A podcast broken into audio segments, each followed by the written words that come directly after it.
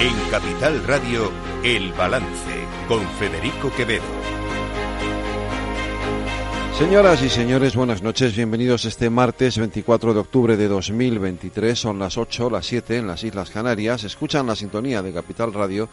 Les invito a que nos acompañen como cada día, desde ahora y hasta las 10 de la noche aquí en El Balance. Les prometo que hoy va a haber un programa de lo más eh, apasionante. Me imagino que todos ustedes eh, les pasará como me ha ocurrido a mí también, que a lo largo de todo este tiempo hemos tenido en algún momento serias dudas de que eh, pudiera llegarse a formalizar un acuerdo entre el Partido Socialista y Sumar para la investidura de Pedro Sánchez. Yo, de hecho, ha habido eh, fases de, de, toda esta negociación en las que he llegado a creer seriamente que ese acuerdo no se iba a producir, que las negociaciones estaban rotas, que el PSOE y Sumar estaban muy lejos de, de, poder alcanzar ningún tipo de acuerdo y que eso iba a imposibilitar la investidura de Pedro Sánchez. Es más, he llegado a creer que era casi más difícil eh, el acuerdo con Sumar que el acuerdo con Esquerra o con Junts per Cataluña.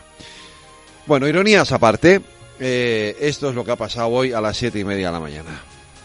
Este acuerdo es para todos los españoles y españolas, para los que votaron a Sumar para los que votaron al Partido Socialista, pero también para quienes votaron otras opciones políticas, pero que comparten un anhelo de progreso y de convivencia como nosotros y como nosotras. Es un acuerdo para darle a España un empleo digno y también una protección social digna. En definitiva, una vida plena en un país mejor.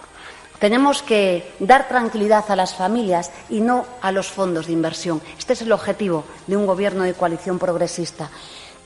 Bueno, ya saben ustedes que la ironía en la radio no se entiende, ya les explico que evidentemente todos sabíamos, estábamos desde el primer momento muy convencidos de que este acuerdo se iba a producir y que todos los paripés, los teatros que han hecho de mm, ahora estamos muy lejos, nos falta avanzar aquí y allá, esto era todo una pura farsa. Eso sí, lo han hecho muy bien, hay que reconocer que desde el punto de vista del marketing, de la comunicación, eh, les ha salido estupendamente. Claro, esto es solo un primer paso porque ahora queda la segunda parte. Es decir, esto no vale sin ese acuerdo real con el independentismo. El paso o el anuncio que han oficializado hoy es un, es un anuncio que se daba evidentemente por descontado, pero que va a servir de poco si no, se, no son capaces de cerrar eh, los acuerdos de investidura con los partidos independentistas y los compromisos con, Cataluña. Está muy bien que vayan de la mano PSOE y Sumar, eso ya se sabía, pero los números no dan. O sea que todavía somos, estamos lejos de que el presidente Sánchez pueda volver a ser eh, investido nuevamente. Yo no dudo de que lo vaya a ser, ¿eh? cuidado. Lo que pasa es que efectivamente los números a, a día de hoy, en estos momentos, no dan. Solo con el acuerdo de sumar no dan. De hecho, en ese acuerdo hay un sector que se siente, lo contábamos ayer, se siente ninguneado y ya veremos qué decisiones toman. Hoy la ministra Montero se ha ocupado de recordar que no sabían nada de todo esto y que ahí está ella que haciendo valer su capital político para seguir siendo ministra de Igualdad. No tenemos información del detalle del acuerdo. Cuando leamos el documento les podremos hacer valoraciones.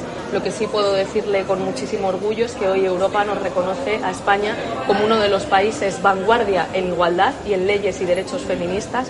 Creo que eso tiene que reforzarse en la siguiente legislatura. El feminismo es el motor de la democracia y el trabajo que hemos hecho. Nosotras estamos muy orgullosas del movimiento feminista y del reconocimiento europeo a un país que, como les digo, cuando empezamos en este Ministerio de Igualdad estaba en la posición novena y que hemos avanzado en solo tres años a la cuarta posición. España está en la cuarta posición en igualdad de género según, según Europa y lo que creemos es que el corazón de este nuevo gobierno tendrían que ser también las transformaciones y los avances en derechos feministas. Pues eso, que cada loco con su tema. Y si ustedes no se han creído el teatrillo de los eh, desacuerdos, y yo tampoco me lo he creído, tampoco desde luego se lo han creído en el Partido Popular.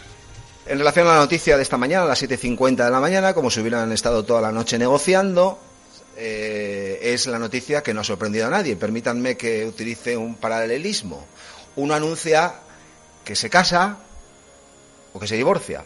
Lo que no suele anunciar es que sigue casado. Con lo cual ya sabíamos todos que iban a seguir casados y nos lo anuncian a bombo y platillo. Por lo tanto, este anuncio, sobre el que la prensa no va a tener oportunidad de preguntar, de conocer detalles, es la crónica de un anuncio conocido. Sabíamos, positivamente, que tanto la señora Díaz tiene mucho interés en seguir en el gobierno y el señor Sánchez tiene mucho interés en seguir contando con su mar. Por lo tanto, hemos asistido a una teatralización a lo largo de todas estas semanas.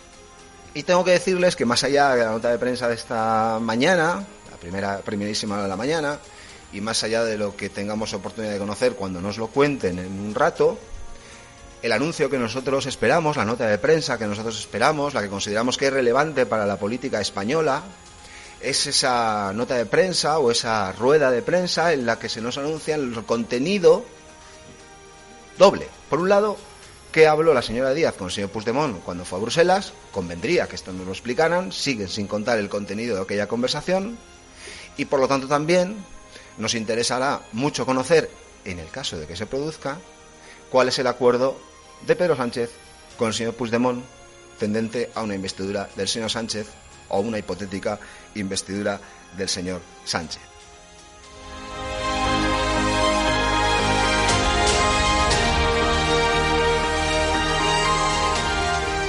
Están escuchando El Balance con Federico Quevedo.